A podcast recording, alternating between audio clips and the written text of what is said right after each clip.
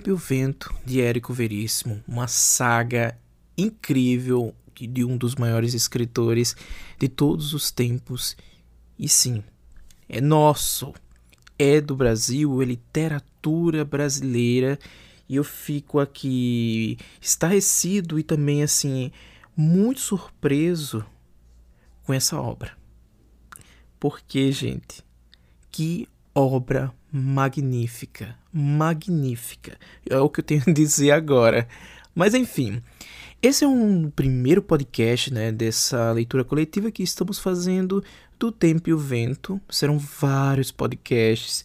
Preparem-se porque teremos muitos e muitos podcasts e muitos episódios né, do, do Tempo e o Vento. Vou narrando aqui alguns fatos principais, sempre trazendo algum contexto histórico, que esse é o intuito desse podcast para melhor entendimento né, dessa obra grandiosa, porque sabemos muito bem que essa obra tem muita coisa histórica envolvida, né? Porque é um livro, né, que traz é, a história, né? Ela mostra a formação do Rio Grande do Sul, mas que contrasta muito com a história, claro, né, do nosso país, a história do Brasil a gente vai ver aí no decorrer do episódio alguns pontos bem interessantes sobre a história do Brasil. Claro, vamos focar aqui nessas conturbadas né, revoluções, guerras que ocorreram ali no Rio Grande do Sul.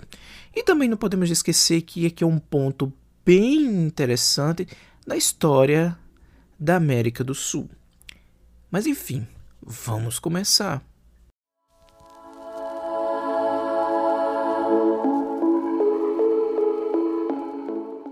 O Continente foi publicado em 1849, abrindo a trilogia que Érico Veríssimo denominou de O Tempo e o Vento. Depois veio outros livros, né, que a gente sabe muito bem. A priori ele escreveu esse e não sabia a dimensão de do quanto isso ia parar. Ele pegou um tema principal e o, com esses fatos históricos e o romance foi crescendo, crescendo. Houve sim a necessidade de trazer outros livros, né, de escrever outros livros e cresceu e se transformou em uma das maiores sagas da literatura brasileira. Como a gente viu aí, né, que esse grandioso romance, essa saga de Érico Veríssimo, ela compõe de O Continente, O Retrato e O Arquipélago, finalizando aí essa essa saga. Vamos nos debruçarmos nessa nessa jornada, né, nesse, nessa história, onde, como eu falei anteriormente, ela é a história do Rio Grande do Sul, mas que contrasta, né, se contrasta ali com toda a história do Brasil, sim, porque temos pontos bem cruciais aí sobre as questões eh, de presidentes, questões dos escravos e questões históricas mesmo de revoluções e guerras que mudaram eh, todo um pensamento e também mudou toda uma questão geográfica, né? Eu acho que essa é uma das melhores é, palavras, né, que eu posso dizer nesse ponto. Mas enfim, é, essa obra ela é bem interessante. Eu não esperava é, de jeito nenhum essa grandiosidade. Há tempos eu tenho os livros aqui no meu acervo e eu sempre ficava enrolando, enrolando. Eu disse: quando é que eu vou ler isso? E aí, o ano passado, em 2020, eu joguei a proposta né, lá no meu Instagram e disse: vamos ler finalmente O Tempo e o Vento. E muitos de vocês se empolgaram, disseram: não, vamos ler sim. Mas eu disse: vamos deixar para o início de 2021? É melhor porque é um ano novo, começaremos o ano lendo essa obra e estamos aqui. Essa obra ela é dividida de uma forma muito interessante porque é como se fosse um período atual ali com o sobrado já entrando naquelas questões da revolução federalista. Porém é, a gente vai observando ao longo do, do livro em que ocorre uma espécie de volta ao passado. Eu achei isso brilhante eu não esperava isso e é tanto que ao longo do livro, né, ao longo dessa obra é, do Tempo e o Vento, A gente vai ver é, diversas vezes esse capítulo, o sobrado. O sobrado 1, 2, 3 e assim por diante. E aí, Christian, o que é isso? O sobrado, ali a gente vê as pessoas acuadas, né? Meio que ficaram reféns ali dentro daquela casa, onde tem aquela, aquelas aquele, aquela família gigantesca, né? Que aí a gente sabe muito bem que são os familiares, né? Dos os terras, os cambarás. A gente pode perceber muito bem ali é, a força de cada um, mas também as dores, né? E um ponto principal e crucial, que uma coisa que eu não deixei de observar e que a gente não consegue deixar de ver, é a força feminina nesse romance até agora, né? Nesse ponto, é bem interessante que vocês saibam, há muito, vai ter muitos spoilers nesse, nesse, nesse episódio, podcast, porque a gente vai conversar um pouquinho, eu vou conversar um pouquinho né, com vocês sobre eh, os acontecimentos principais, trazer uns pontos históricos e, claro, vamos do início do continente, né, do volume 1, até ali o capítulo 15, podemos dizer, é, do capitão, né, um certo capitão Rodrigo. Mas enfim, é, mas o que eu quero me ater mais nesse, nesse episódio de podcast não são nem é, o romance em si, mas acho que as questões históricas. Eu acho que isso é crucial para que possamos entender o livro, né, e toda a obra partindo daqui. Eu espero que esse que vocês é, consigam me entender bem, que consigam é, visualizar todo esse essa grandiosidade dessa obra. Mas enfim, Christian, o que está acontecendo ali naquele sobrado? É, as pessoas, o que está acontecendo? Ali, ali podemos perceber muito bem que a gente começa é, com aquele conturbado né, que o Érico Veríssimo nos joga ali. A gente fica sem entender a priori o que de fato está acontecendo ali. Mas no decorrer das páginas a gente consegue visualizar o que está acontecendo ali. Primeiro, a questão histórica é, é muito crucial para que você entenda todo o aquela confusão que está ocorrendo ali no sobrado. Primeiro, a gente sabe muito bem que é, ali começa em plena a Revolução Federalista. A, Federa a Revolução Federalista, não sei se vocês já ouviram falar, mas a Revolução Federalista aconteceu no Rio Grande do Sul. Seu início deu-se no ano de 1800 1893 e durou até 1895, envolvendo os mais importantes grupos políticos. A revolução dava seus primeiros passos, dois grupos pleiteavam ali o poder, que a gente é, viu claramente, né, que é o Partido Federalista, que agrupava a antiga nata do Partido Liberal da época do Império, comandado pelo Gaspar da Silveira Martins, e o Partido Republicano Rio-Grandense, do qual fazia parte os adeptos da República e que era dirigido pelo Júlio de Castilho, então governador ali, né? É bem interessante é, a gente ver, visualizar todo esse esse arcabouço né, político e social que ocorre ali, porque é, faz parte do entendimento da obra. É bem interessante porque quando a gente visualiza todo esse essa parte histórica fica melhor para compreender é, quais as, aquelas confusões ali e quais as revoluções e toda aquela guerra que ocorreu ali. Mas enfim, é bem interessante porque é, demonstrou tudo isso, né, essa revolução federalista que aconteceu no Rio Grande do Sul, ali no sul do Brasil, ela demonstrou a insatisfação dos republicanos quanto aos rumos tomados pelos primeiros presidentes da República Brasileira. Havia uma divisão entre os republicanos, como eu tinha dito, né? Uma ala defendia a descentralização do poder, com maior participação dos estados, enquanto a outra ala considera é necessário o presidente ter mais poderes para consolidar-se a República no Brasil. Ao mesmo tempo, havia também embates militares do exército e da marinha é, para saber né, em, que, em que parte né, eles iam seguir. né, onde eles estavam inseridos ali a participação no governo federal, enfim, toda essa confusão. O que é bem interessante também é que a Revolução Federalista ela expôs conflitos envolvendo os diversos grupos que pensavam caminhos opostos. Vamos supor, tipo, esquerda e direita. Eu estou falando assim, um exemplo bem bem macro, tá?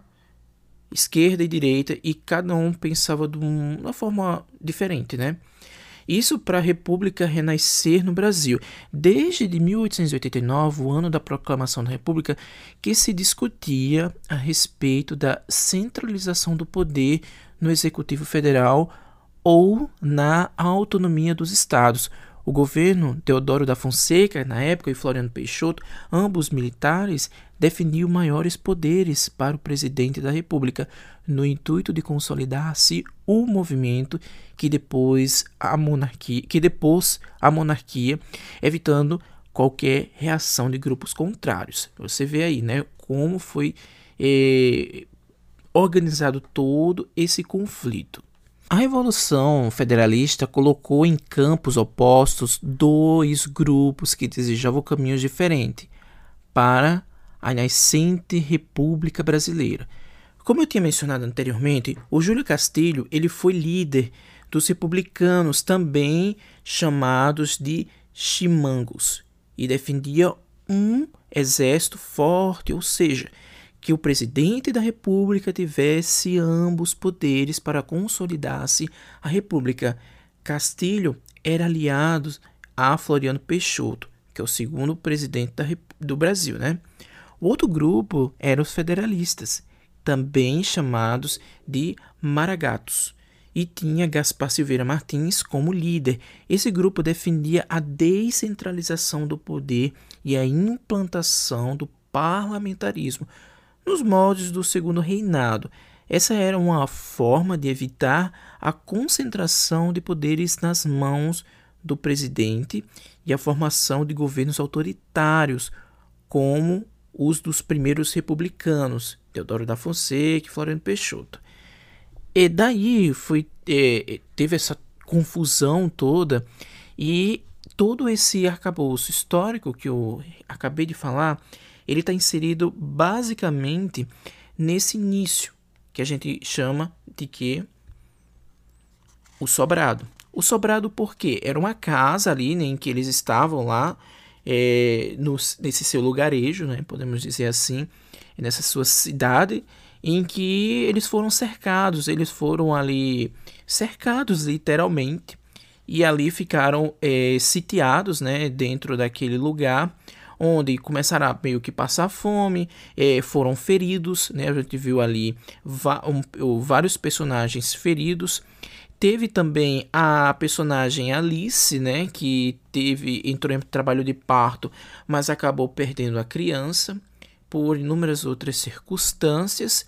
Mas ali está o Licurgo, né? Ele está sendo uma pessoa que está à frente para fazer as suas decisões e toda aquela questão é, do, do meu com conflito familiar em que uma parte queria que ele jogasse lá a bandeira branca, em que terminasse logo aquilo, se entregasse, porque tinha pessoas feridas, tinham pessoas passando fome, tinham pessoas ali é, idosos, né, também. Tinham, e ali, é, além do mais, a própria Alice estava necessitando de um auxílio médico, de um atendimento médico, porque ela corria um risco de morrer estava com febre, enfim, toda aquela confusão. Além do mais, outras, as pessoas estavam bastante preocupadas é, com o tempo, o quanto ia durar aquilo. Eles iam passar fome ali, enfim, não sabemos. Estamos ainda bem no início. Uma, depois disso, né, é, depois desse início em que o Érico Veríssimo vem nos mostrando toda essa, essa parte principal, porque Podemos dizer que o sobrado ele é o eixo principal em que ela emoldura ou podemos dizer em que ela amarra, né, o, vários pontos é, da narrativa aqui do livro, vários pontos da história do livro. Um exemplo: tá aqui o sobrado, né, de que o eu falei, todo esse conceito histórico, toda essa história que está ocorrendo lá dentro, aquele conflito, uns querendo que acabe logo aquilo, outros querendo que continue, como o caso do Licurgo, que, enfim, ele é um, um personagem extremamente forte e duro na queda, né? Ele já vem aí, a gente percebe muito bem as origens desse, desse personagem, a gente percebe muito bem o passado ali, é, o a quem ele puxa, né? A quem ele herda todo esse gênio dele. Em contrapartida ali, né, a gente vê um romance também voltando no passado. Achei muito interessante o Érico Veríssimo trazer, é, or, aliás, mo, é, organizar o romance dessa forma, porque é, estamos no curso né, da leitura, lendo ali sobre o sobrado, e de uma hora para outra a gente vai, pega uma lupa, é, o autor pega uma lupa e foca num personagem foca em outro personagem. Vamos começar agora com a fonte, né? A fonte ela é bem interessante porque ela narra a infância de Pedro. Pedro é, é eu achei um dos melhores capítulos. É, claro, né? Ana Terra é maravilhoso, mas Pedro, essa, esse, a fonte, né, que conta, narra a história do Pedro, é incrível, gente. Ali, primeiro, a gente vê um conceito histórico muito interessante. Primeiro, teve as guerras ali guaraníticas, teve a questão dos jesuítas, né? Teve a questão dos sete, sete povos, né? Podemos, eu acho que é isso que chamam sete povos. Teve a guerra da a guerra guaranítica, é também chamada Guerra dos Sete Povos, que foi um conflito armado envolvendo as tribos guarani das missões jesuíticas contra as tropas espanholas e portuguesas, como consequência do Tratado de Madrid, em que definiu, né, esse Tratado de Madrid, ele definiu uma linha de demarcação entre o território colonial espanhol e o português na América do Sul.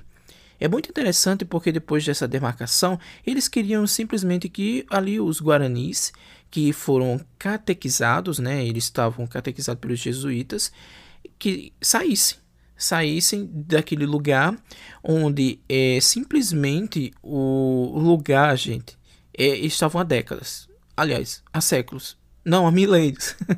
Enfim, eles estavam há muito tempo. Os guaranis foram os primeiros ali a chegarem. Então, como é que pode uma, vir um, uma, um grupo de outro país, de outro lugar longínquo, e querer que as pessoas nativas que estavam ali alicerçadas há anos saíssem. Não existia, era inadmissível acontecer isso. Aconteceu várias é, confusões e guerras ali, muitas guerras.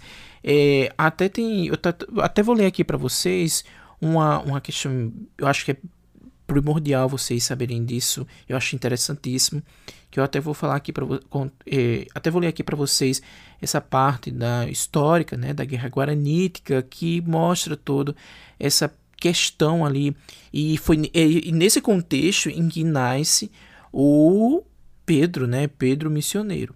Aí diz assim, ó, o limite o limite estabelecido entre as duas nações eram demarcadas pelo rio Uruguai, com Portugal possuindo o território a leste do rio e a Espanha a oeste.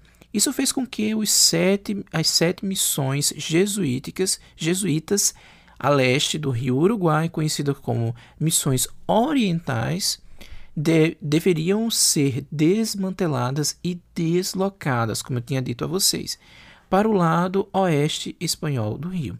Estas missões, São Miguel, São Ângelo, são Lourenço Martim, São Nicolas, São João, São João Batista, São Luís Gonzaga, São Francisco de Borja foram algumas das mais populosas da América do Sul, com quase ali 26 mil habitantes, isso de acordo com o censo jesuítico é, daquela época, né, jesuítas daquela época. Em 1754, os jesuítas entregaram o controle das missões. Entretanto, entre, Entretanto, os guaranis, liderados por Cepé Tiaraju, lembram desse Cepé? Eu acho que é citado aqui no livro. É uma das figuras em que o próprio Pedro se espelha. Ele tem é, meio que uma admiração por esse líder, né? Recusaram-se a cumprir a ordem de mudança. A princípio, os esforços feitos pelo exército espanhol para remover vigorosamente os guaranis das missões falharam, estendendo-se os conflitos da região de La Plata. Em 10 de fevereiro de 1756, uma força combinada de 3 mil soldados espanhóis e portugueses lutaram contra os guaranis na Batalha de Caiboaté. Os conflitos resultou na morte de, mi de milhares né, de guaranis, enquanto os europeus sofreram apenas poucas mortes. Na sequência da batalha, o exército conjunto espanhol-português ocupou as sete missões. Vejam aí, né? É, além do mais, é, tem toda esse, essa questão. O, eu lembro que a, a gente lembra agora aqui, né, do, do, contexto todo desse contexto histórico, a história do, do próprio Pedro que nasceu nesse conflito. A mãe dele, se eu não estou enganado, é uma índia, né, que foi é, que que ali se relacionou o, o, eu acho que foi um dos bandeirantes, né? E aí é, o Pedro nasceu sem pai, a mãe morreu é, no parto, praticamente ali. O Pedro cresceu com os jesuítas, aprendeu muita coisa, é bem interessante, porque nessa questão aqui da, do, da catequização, né, podemos dizer, é, nessa questão da catequização, os padres ali, né, os jesuítas, eles ensinavam muita coisa aos índios, né, é, com a, a própria eles ensinavam a própria religião, né, uma religião convertiam e catequizavam esses índios. Além do mais, eles ensinavam é, artesanato, era idiomas, e a escrever, é muita coisa. E isso Pedro foi aprendendo, né? E depois ele, ele ficou levou isso para a vida, né? É bem interessante é, todo esse contexto histórico e nesse ponto todo, né? Nessa nesse capítulo, a fonte mostra toda essa questão da catequização. É, em, alguns, em alguns pontos, vocês podem perceber, é um período de exploração. É simplesmente o índio ele trabalhava para os jesuítas, os jesuítas meio ali que, claro, fazia suas coisas, né? É, é, trazia alguns benefícios, mas também eram muito, a gente percebe muito bem a questão da exploração da mão de obra indígena é, o caso, por exemplo, e claro, é o caso do, do deles ali, né, cultivando, para eles venderem, tinha a questão dos bois, eles tinham muito bois. Além do mais, a gente pode esquecer essa questão da catequização e impor uma religião nova para um grupo indígena, eu, eu acho extremamente danoso, essa é a minha opinião. Vejam ali, tem um exemplo, eu acho que vocês lembram muito bem, de um dos índios, né, que é meio que eles não sabem meio que interpretar a, a, a Bíblia, não sabe interpretar como era o texto ali bíblico deles. Vejam, um deles tirou o próprio olho, ele pegou. É, eu acho que eu vou. Acho que a gente diz até assim, ele pegou de forma literal o que tinha no livro e tirou o olho. Eu fiquei muito horrorizado com aquilo, né? Porque, enfim, você impor uma cultura nova, uma, uma religião para um grupo indígena, e sendo esse grupo indígena já tendo sua crença, acreditando em outras coisas, é danoso. Mas enfim, essa era a missão deles, né, dos jesuítas. E é interessante que os jesuítas, ali daquela época, eles não prestavam conta nem a Portugal, nem prestavam conta nem a Espanha, eles prestavam conta simplesmente é, ao Vaticano, né, a Roma ali.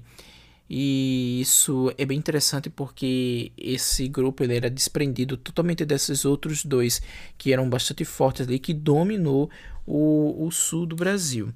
É, na fonte, né, tem toda essa história, né, que a gente acompanhou do, do Pedro, Pedro missioneiro, ele cresceu é, e no final das contas ele foi parar na fazenda dos Terras. É, ensanguentado, estava é, ferido a gente percebe muito bem que é uma linha ali que vai se costurando e como se fosse, é, podemos dizer, uma coisa puxando a outra, né? E ali vem a história né, do Pedro missioneiro que conta toda de desde o seu nascimento até ali sua, seu período né, de adulto, né, na, no finalzinho já da fonte. E aí ele termina simplesmente caindo na na instância, na, na não, no, naquele, naquele, naquela fazenda, né, dos terras. É bem interessante, né, que ele quando chega lá chega ferido. Creio que seja a, por causa de nesse, desses conflitos que ocorreram ali com os guaranis e veio e veio fugido, né, de, de, dessa desse desse embaraço todo que vai ocorrendo nessas regiões e ali ele chega naquele, naquele lugar ali onde está é, a jovem Ana Terra lavando roupa. E ela se depara com aquele homem desmaiado, ferido e com um punhal. E aí ela chama, ela fica muito apavorada, porque, primeiro, eles moram nesse lugar, é um lugar meio inóspito, podemos até é, falar dessa forma, porque é inóspito no sentido de que só eram eles ali. Ao redor não tinha nada, nada, nada, nada. Era somente é, a fazenda dos terras e todo aquele aquele aquele cultivo de, de tinha lavoura, tinha o, o, irmão dela, né, o, o, o Antônio, tinha o pai, né, o pai da, da Ana, né, que até estou pegando aqui para dar uma visualizada naquela árvore genealógica. E aqui mostra, né? Tinha a, o Maneco, né? O Maneco Terra, a Dona Henriqueta, que é a mãe da Ana Terra. E ali eles tinham o Horácio, o Lúcio, né? Que o Lucinho que faleceu, a Ana e o Antônio. É bem interessante porque é, nesse como eles eram só viviam eles ali é, a Ana ela não tinha uma, uma, um contato com pessoas externas a não ser a família e ali quando ela se depara com aquele homem né com aquele índio que eles chamavam também é, porque primeiro eles tinha é, ele não era totalmente um índio como ele tinha traços indígenas, porque a mãe era indígena, mas o pai não era indígena, era, era um bandeirante paulista.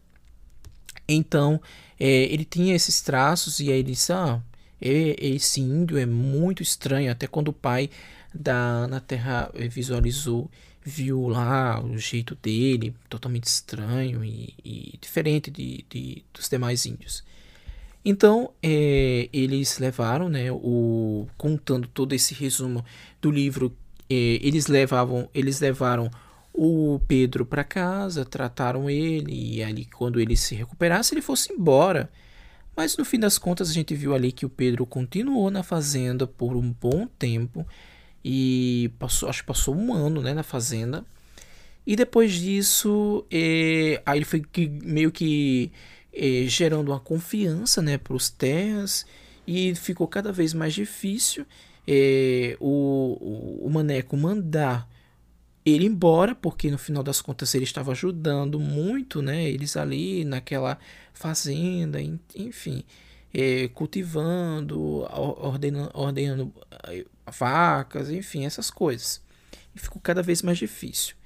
Então a Ana, ela estava sentindo umas coisas estranhas mesmo, né? Como ela estava ali adulta já, querendo os hormônios à flor da pele. Era é, até a mãe dela criticava, na Ana só vai é, sossegar quando casar. E um belo dia a Ana se deita, né, com esse índio e ela engravida.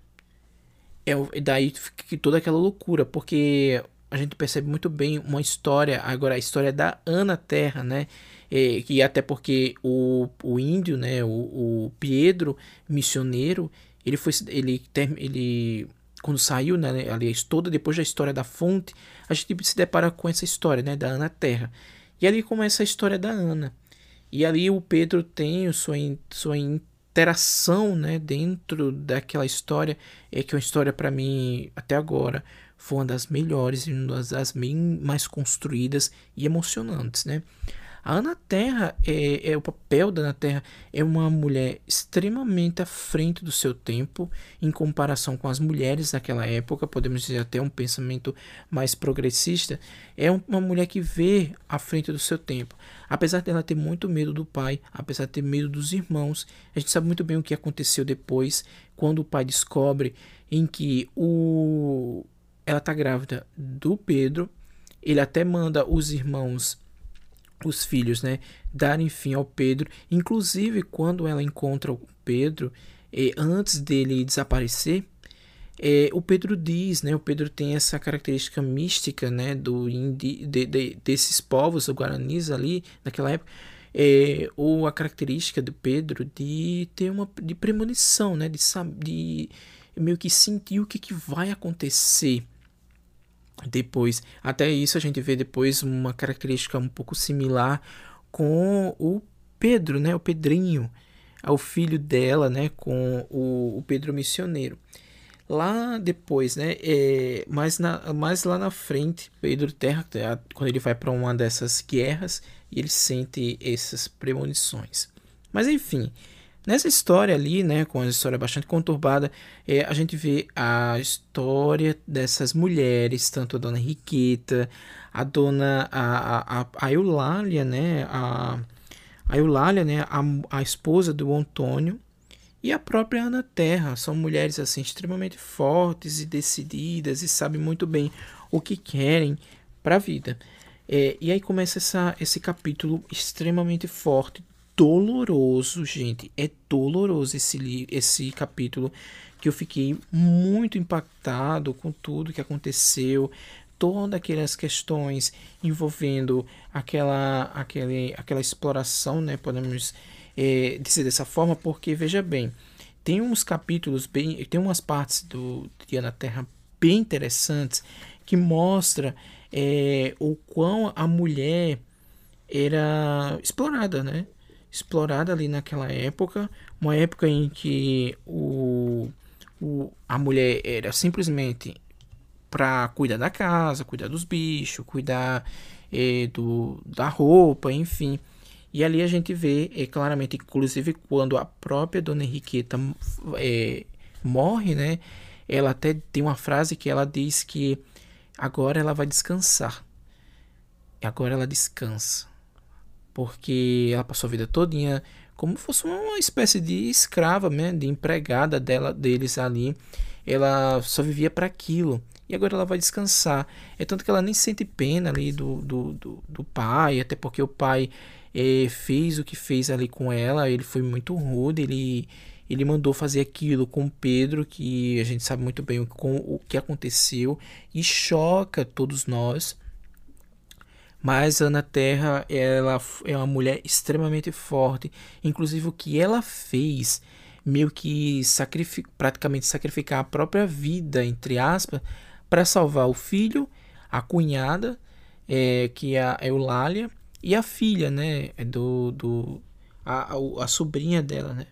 É bem interessante todo esse, esse, esse crescimento pessoal da Ana Terra é, depois que ocorre ali a invasão, né, é, do, daqueles castelhanos, é bem interessante também essa história, né, dos castelhanos, que eles saíam ali é, nas, nas fazendas, né, e começavam a roubar, roubaram, roubava, é, violentava mulheres, e não foi diferente ali na própria é, fazenda ali dos terras, onde eles roubaram, mataram, inclusive mataram o próprio pai dela, o irmão dela, Antônio, o outro irmão dela, o Horácio, ele já tinha se casado e tinha ido embora para outra uma estância e meio distante. E aí só estavam é, ali a Ana, o pai, né? A Ana, o pai e o irmão Antônio, juntamente com a cunhada Eulália e a, a sobrinha, né? A Rosa. E o filho, o Pedro, né? O Pedrinho. É bem interessante é, é, toda essa história e extremamente emocionante e dolorida, porque depois que chega esses, é, eles sabem né, da vinda desses homens, desses castelhanos, ela meio que se sacrifica, né? E porque vejam bem, quando eles chegam ali e encontram toda aquele, ele, aquele, aquela fazenda, e veem, né? Porque eles, eles é, verificaram tudo. Aí ela pensou, não, ele vai ver que tem mulheres vivendo aqui. E aí eles vão procurar. E aí ele, ela pegou, é, preferiu arriscar a própria vida, né? De ser abusada por, por esses homens para proteger o filho, proteger a cunhada. Os, o pai acaba morrendo, como eu disse, o filho, o irmão também. E no fim das contas ela acorda é, já com a fazenda toda acabada e tudo arruinado. E ela vai procurar eles, né? Encontra depois, foi uma das partes mais emocionantes do livro. E, enfim, é uma coisa que me impactou muito mesmo. Eu fiquei com o coração na mão, eu disse, caramba, o que que vai ser da Ana Terra? O que que vai ser da Ana Terra? Eu fiquei assim, sem saber, sabe? Você quer ajudar, é, você fica tão envolvido emocionalmente que foi que até eu tuitei um dia desses. Eu, fico, eu estou tão envolvido emocionalmente com o tempo e o vento que eu não sei nem explicar. E é, foi por causa dessas cenas né, da Ana Terra que me impactou muito. No fim das contas, é, o pai da Ana Terra tinha escondido né, o dinheiro, uma, um baúzinho com dinheiro, e que esse dinheiro ajudou tanto a Ana quanto a Eulália, né, que é a cunhada dela, a se reerguerem. A Eulália ficou muito impactada, né? Ele passou inclusive uma caravana lá para ir para essa esse tal lugar em que esse lugar ele é, era uma, uma espécie de, de, uma nova instância que, o, que estava um, uma nova cidade né, que estava surgindo Santa Fé essa cidade. E aí ela perguntou a esse, essas pessoas que estavam passando se ela podia ir junto com a Eulália e os meninos disse não vocês podem ir só que não vai ser uma viagem fácil é muito distante é muito distante inclusive aqui no livro, se você pegar uma, um mapa que tem mostrando né, toda essa questão toda ali da, da desses sete povos, mostra também esse dá uma dimensão, né, do, do, do lugar ali no Rio Grande do Sul. É, é bem distante, então eles passaram meses, é, se não estou enganado, foram meses, meses é, andando por ali para se encontrar. E encontrei esse lugar. Chegam lá, ela pede né, ao, ao dono né, desse lugar para que possa re se reguer, né, que ele tava, eles estavam construindo uma nova cidade e nessa cidade eles estavam precisando ter mais gente, então ela chegou lá, é, construiu um lugar, então ela foi morar junto com a Eulália e a, a filha da Eulália e o filho dela, né, o Pedrinho. Cresceram ali, né, o Pedro cresceu, a Eulália acabou casando com outra, com, com um homem lá, com outro homem. Ela tentou superar aquilo, e tudo aquele horror que foi, foi uma, uma das formas, uma das partes mais impactantes. É tão interessante essa parte em que ocorre ali todo aquele conflito ali, desde a morte do pai, da, da, da na Terra, até toda aquela questão do abuso, depois foi é, todo aquele percurso, enfim, todo o percurso da Ana foi uma parte muito realista e que eu fiquei muito impactado. Eu acho que é inevitável é, não ficar. Até eu fico comparando com. Até eu falei para o grupo lá, né? Gente, a gente tem tanta coisa interessante nesse Brasil tanta literatura interessante que a gente fica querendo buscar coisas de fora, exportar autores e obras estrangeiras, sendo que olha a maravilha que temos aqui no Brasil é nosso. E agora a gente sabe muito bem a dimensão em que a grandiosidade em que é o tempo e o vento. O Tempo e o Vento traz toda essa, essa história do Rio Grande do Sul, a história do Brasil, a história do, da América do Sul, né, da América Latina. É, e, e quando, e, enfim, e quando traz, né, e quando traz essa história da Ana Terra, ela torna algo muito grandioso. E, a Ana Terra é uma mulher é, que queria viver. Ela chegou nesse lugar simplesmente decidida, eu quero viver, eu quero viver, eu quero viver. E ali ela vai viver é, fazendo partos, né, dali da, do povoado. É, o Pedro cresce. A, a, a, como eu disse, a Eulália casa com outra pessoa, ela consegue ficar em paz, viver ali a vida dela, cuidando da filha, enfim. O Pedro cresce, ele se interessa, ele chega à, sua fase adulta, ela até se surpreende de se, é, de se como meu filho cresceu, enfim, é um homem formado. E aí acontece o assim, algo que já era esperado. Como a gente sabe muito bem dos conflitos que estavam ocorrendo ali nas terras do sul, era inevitável não surgir outra, outras guerras. E foi isso que aconteceu. O, o, a pessoa, né, as pessoas que estavam ali já é, sabendo que tinha estourado outra guerra, e que guerra era essa? Eu fico imaginando, foram guerras muito é, é, extremas, né? Porque essas guerras morreram muita gente.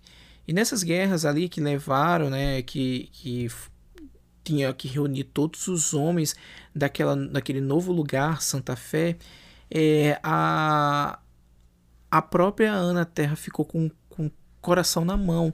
Inclusive, ela foi lá pedir ao grande né, comandante lá que estavam reunindo para que o Pedro não fosse, porque ele, só, ele era muito jovem, é, ela só tinha ele, enfim. E até ele disse: vá embora. É, você é, isso é uma vergonha, né? Você pedir para que seu filho não vá. Seu filho já é um homem formado. Mas enfim, o Pedro foi embora para a guerra, que durou meses, tempos e tempos. A, a, a própria Ana Terra estava extremamente aperreada, né? estava agoniada. Era dia, era dia, era noite, passando os dias, passando as horas, passava dia, passava noite, passava dia, passava noite e nada do Pedro vir. E um belo dia ele chega e conta toda essa história, né? Que praticamente dos 40 e poucos homens que foram, só metade voltaram. E ele casa, né, com, com a jovem, e a jovem aí que ele se apaixona, né? inclusive antes dele ir para a guerra, ele já é, ia se casar com ela, né? Que é a Arminda, Arminda Melo. E aí dá origem a quem? Gente, a quem? A Bibiana, né?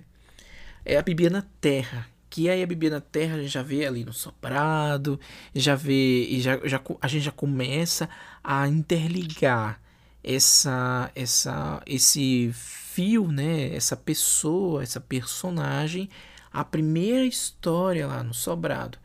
É tão interessante que até eu comentei com várias pessoas que estão lendo também o Tempo e o Vento. Eu tô tão estarrecido, tão assim emocionado e também bem surpreso é que o, o Érico Veríssimo não deixa essa história ficar chata, né? É, você começa a ler e sempre tem algo acontecendo é uma história que tem um ritmo tão frenético que eu fico imaginando, porque existe vários clássicos, você lê e tem seus altos e baixos, seus altos e baixos. E até agora não teve nada disso, né, de baixos, só tem altos, né? Quando você vê que tá finalizando uma história, já começa outra.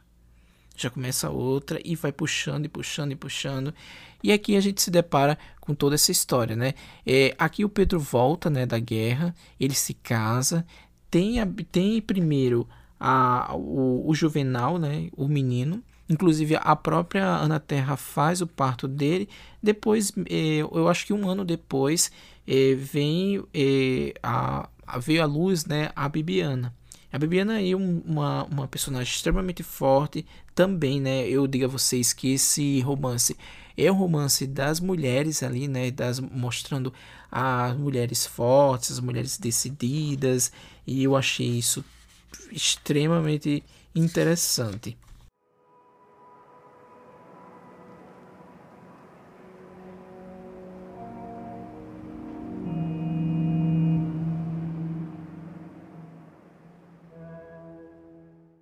Depois de a gente conhecer a história da Ana Terra, essa heroína da literatura brasileira, essa mulher que encorajou outras mulheres, é, ela serviu, a gente pode dar uma observada assim macroscopicamente, mas ela serviu de exemplo para muitas mulheres, gerações de mulheres. O que Ana Terra passou é algo assim assustador. Eu até fico pensando como é que ela conseguiu aguentar tudo aquilo. É assim, é inacreditável, porque além de toda a questão do, da violência física que ela passou, tanto ela quanto a Eulália e também o, as crianças, né? É, é, essa questão da violência física, sobretudo ela, além do mais a questão também psicológica, né? O que ela passou desde o descobrimento lá, que foi é, que estava grávida, que a família rejeitava, a família entre aspas, né? Porque a única pessoa que entendia o que ela estava passando era a mãe, né? A mãe ali, uma mulher em que ela entendia o o que estava acontecendo com Ana Terra e o que Ana Terra estava sentindo era o único conforto que tinha era a mãe. Eu creio que depois que ela perdeu a mãe foi um baque muito grande. Foi, é, apesar de que o livro fala que ela não chorou, que ela ficou muito é, até um pouco aliviada, né? Porque a mãe se livrou disso, né? De não era mais uma escrava, como melhor dizendo, não era. É, agora ela pôde descansar mas eu creio que ela ficou extremamente abalada porque era o único pilar, era o único, é, podemos dizer, âncora, né, que ela poderia agarrar. Ela se sentiu muito protegida é, nesses longos anos em que, desde que a mãe dela, é, depois, desde que ela descobriu, né, que estava grávida do Pedrinho e, e a mãe dela ajudou bastante. Depois disso, né, a gente viu todo esse percurso da Ana até chegar lá em Santa Fé, crescer e até é uma história também, podemos dizer, a história da Ana, ela se contrasta também muito ali é, com a história de, da, da própria cidadezinha, né, Santa Fé, e que cresceu, ela cresce, ela viu ali essa cidade crescendo, ela é, é bem interessante porque esse livro, como ele ele mexe muito com essa questão de temporal, é, é, bem interessante o tempo e o vento, o que eu, o que eu consigo entender sobre esse título, que eu gosto muito de entender, é trazer essa resposta, essa mensagem, melhor dizendo, do que o título passa. Eu sempre gosto de saber por que o, o autor escolheu. Eu, na minha visão, eu não sei se vocês pensam igual comigo, mas na minha visão, o tempo e o vento, o tempo está muito entrelaçado nessa história. Primeiro, veja que a gente começa ali com um sobrado e, e depois ele volta para o passado. Tem um período que ele volta pro, praticamente para os primórdios ali na, no capítulo A Fonte, onde mostra a origem né, do, do do Pedro, né, do Pedro missioneiro e toda aquela questão das guerras guaraníticas, dos sete povos também, é, os missionários, os jesuítas, aquela confusão entre Portugal e Espanha, a divisão, a formação do Estado é, do Rio Grande do Sul, um embrião, podemos dizer ali, né, o início e depois volta para o presente, que podemos dizer que seria novamente o sobrado, depois volta para o passado, e aí, como eu falei anteriormente, aquela questão da lupa, né?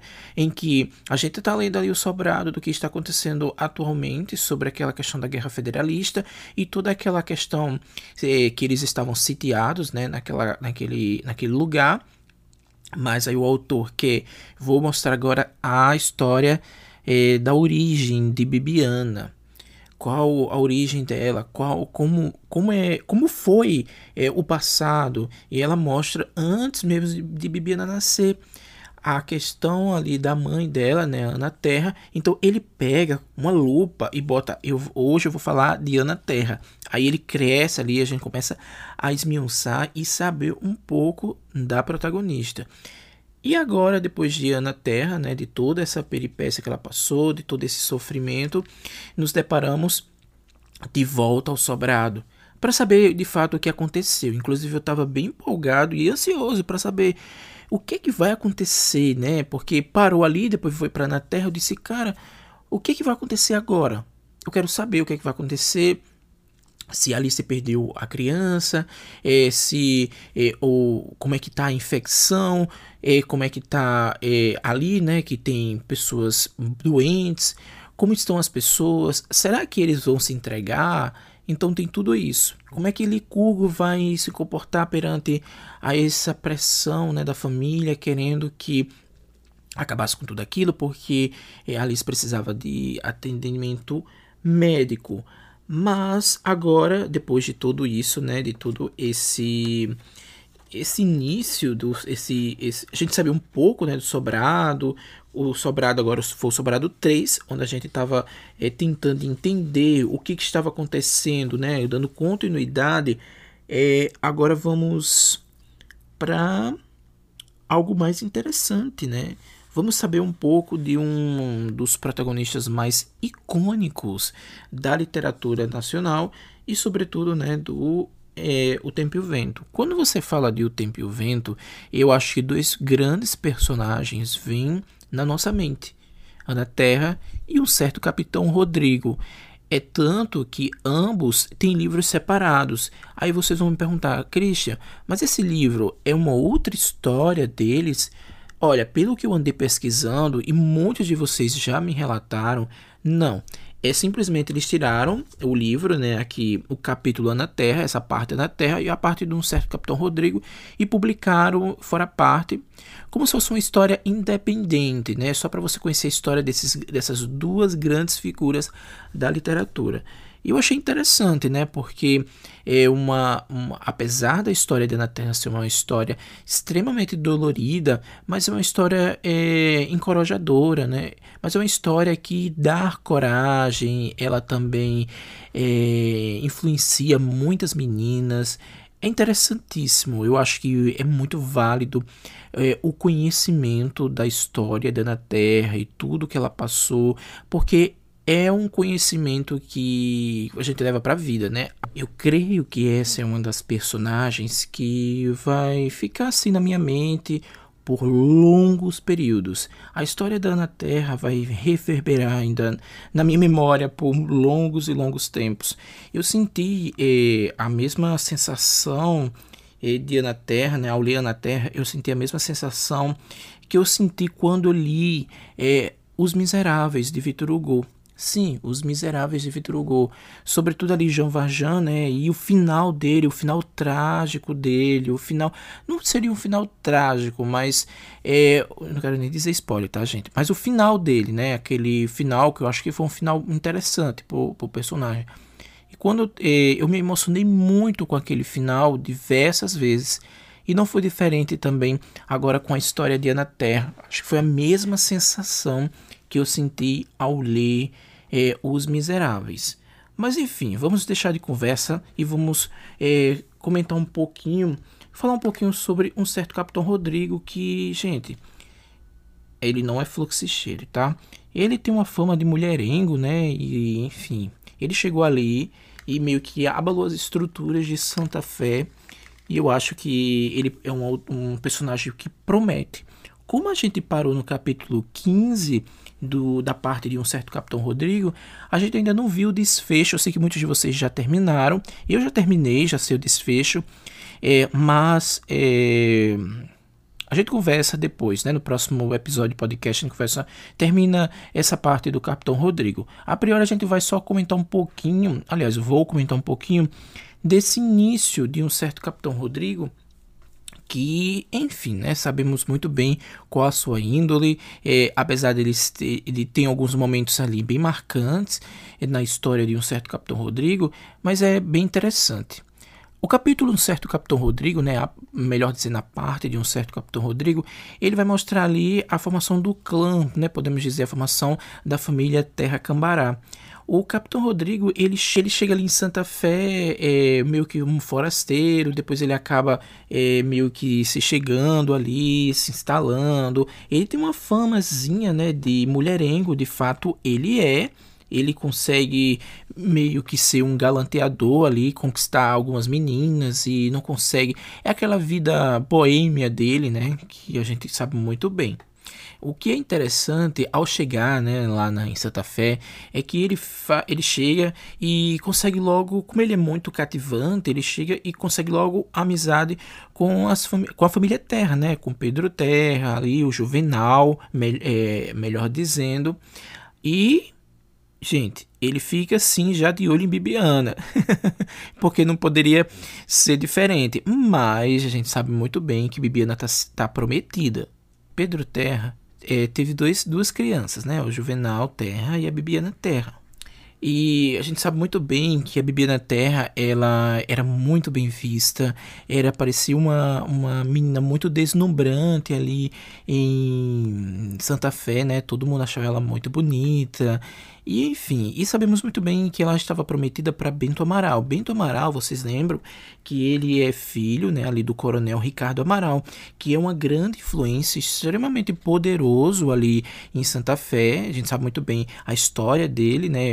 Era um, o cara que é, meio que domina ali as terras vocês sabem muito bem que o Capitão Rodrigo ele tem a, é, a fama de mulherengo, como eu relatei anteriormente. Então, e aí ele conhece a Bibiana Terra e ambos tem uma é, uma conexão, podemos até dizer assim, eles uma conexão é meio que é, parece que sabe aquele negócio de amor à primeira vista, não seria nem amor à primeira vista, mas ambos se olham ali e meio que ficam abalados. É, o Capitão Rodrigo até ficou interessado nela, mas ela como estava prometida também, ela não poderia fazer grandes coisas, né? Mas tem algumas coisinhas que vão acontecendo por aí é, durante a história. É, como é, ele era um, homem muito mulherengo, apesar de ele estar tá gostando de Bibiane, poderia simplesmente é, olhar só para ela, mas ele não não aguentava. Ele era muito ele era muito mulherengo e tinha que é, ele ficava de olho em outras mulheres, tentava conquistar outras mulheres, enfim, né? Inclusive, nesse momento, o, o próprio é, Capitão Rodrigo, ele é, era, tinha uma fama tão ruim que estavam aconselhando dele sair da cidade, né? Porque não era bem visto, ele ficava dando em cima das mulheres, tanto isso independente se era casado ou não. E, gente, a gente sabe muito bem como isso pode acontecer. A gente sabe muito bem, né, como é, isso pode ser danoso, né, para uma cidade, uma cidade pequena, onde todo mundo fala e conhece um ou outro. O Capitão Rodrigo ele teve um caso, né, com uma das personagens é, da história. Eu se não estou enganado, a Paula. Em, ela inclusive era casada e há muito tempo eles ficaram ali, mas ele tinha um coração ainda muito ligado a Bibiana. Teve um momento, eu acho que crucial dessa história toda, né? Que é, o, teve uma, uma grande festa na cidade, ele tentou se aproximar de Bibiana, o Bento Amaral viu e ocorreu uma confusão enorme, enorme. É tanto e depois dessa confusão, o que, que aconteceu? Meio que aquele, aquele, aquelas histórias né, medievais ou aquelas histórias antigas em que eles se desafiaram e, pra, e quem fosse o ganhador ficaria com a, a, a Bela, né, a, a donzela. E não foi diferente, né? Aconteceu isso. E depois que aconteceu isso, é, o, o Capitão Rodrigo ficou ferido, né? Inclusive bastante ferido. E aí a Bibiana amoleceu bastante. E aí ela começou a, a, a basicamente cuidar, de ver diferente o, o Capitão Rodrigo, enfim. Eu vou parar por aqui, tá? Depois a gente conversa um pouquinho sobre mais um pouco da história, porque eu tenho medo de falar spoiler, como eu já li todo. Eu tenho medo de entrar em um campo onde eu não devo. Mas enfim, o que, que a gente deve pensar sobre o Capitão Rodrigo e toda essa sua o seu comportamento? O, o, o autor ele mostra um lado muito masculino aqui, né? Claro que a gente não pode generalizar, mas ele mostra um lado muito masculino e machista, né, de vários homens ali, galanteadores. A gente pode ver também, eh, não só do Capitão Rodrigo, mas ao longo do, do romance até aqui, inúmeras eh, situações em que a mulher é bastante menosprezada, usada, né, inclusive a própria Ana Terra fala isso eh, diversas vezes, e aquele discurso final ali, quando a Dona Henriqueta, a mãe da, da, da Ana Terra, vai falece, né? E ela tem aquele discurso em que, ah, agora ela vai descansar. É, então, tudo isso, é, todos esses discursos mostram uma opinião do autor, é bem interessante isso. Ele mostra uma opinião do próprio Érico Veríssimo é, sobre é, o papel da mulher ali, o quanto a mulher era usada, menosprezada, é, apesar de que a gente sabe muito bem que esse é um romance histórico, um dos maiores romances históricos é, é, da nossa literatura. E, mas não é diferente, né? E aqui é, o, ele mostra essa figura do Capitão Rodrigo, um galanteador, um mulherengo, em que ele usa diversas mulheres para conquistar. As mulheres ficam um pouco assim deslumbradas porque o cara é bonito, é muito é apresentável. E aí ele mostra esse lado do, do homem, do homem é, galanteador, do homem machista, né? Do homem em que só quer é, quer mostrar sua virilidade. Por outro lado, também a gente vê é, outros, outras figuras masculinas ali é, bem proeminente nesse quesito machismo, né? Eu acho que é, é um exemplo claro né, figura dos castelhanos que chegavam ali, é, apesar de eles serem, a gente sabe muito bem que eles são muito agressivos e dev, chegavam devastando tudo, mas eles chegavam lá é, humilhando e abusando das mulheres. É, você vê também a própria figura do pai de Ana Terra, a figura dos irmãos de Ana Terra ali, é, quando descobrem né, que Ana Terra está grávida, eles praticamente, apesar dela, dela ser da família, mas abandona Ana Terra, é, basicamente abandona, não olham nem para ela, não consegue nem é, ao longo da narrativa que a gente vai observando um pouco do, dessa quebra do gelo, desse derretimento, melhor dizendo, do gelo, é, entre o pai de Ana Terra e a relação com o neto. Né? Com o tempo a gente vai vendo essa, esse, essa quebra né, dessa parede, mas mesmo assim ainda há uma parede, é, ou a parede do orgulho do, do homem, do enfim, vocês sabem muito bem. Mas eu quero parar por aqui, senão vou dar muitos spoilers. Eu espero que vocês tenham gostado do podcast.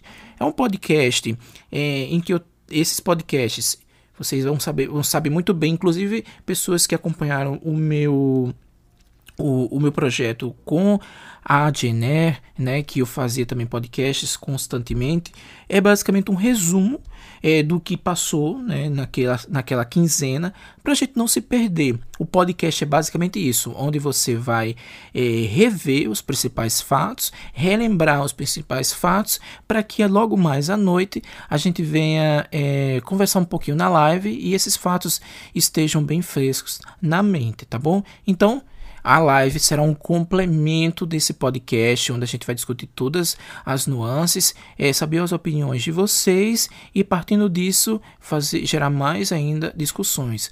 Mas é um romance que gera muito debate, há inúmeros temas, temas como escravidão, temas, temas como exploração, guerras, abusos, é, questões é, bem é, emotivas também, né? O encorajamento também dessas mulheres, a garra dessas mulheres, a gente não pode esquecer.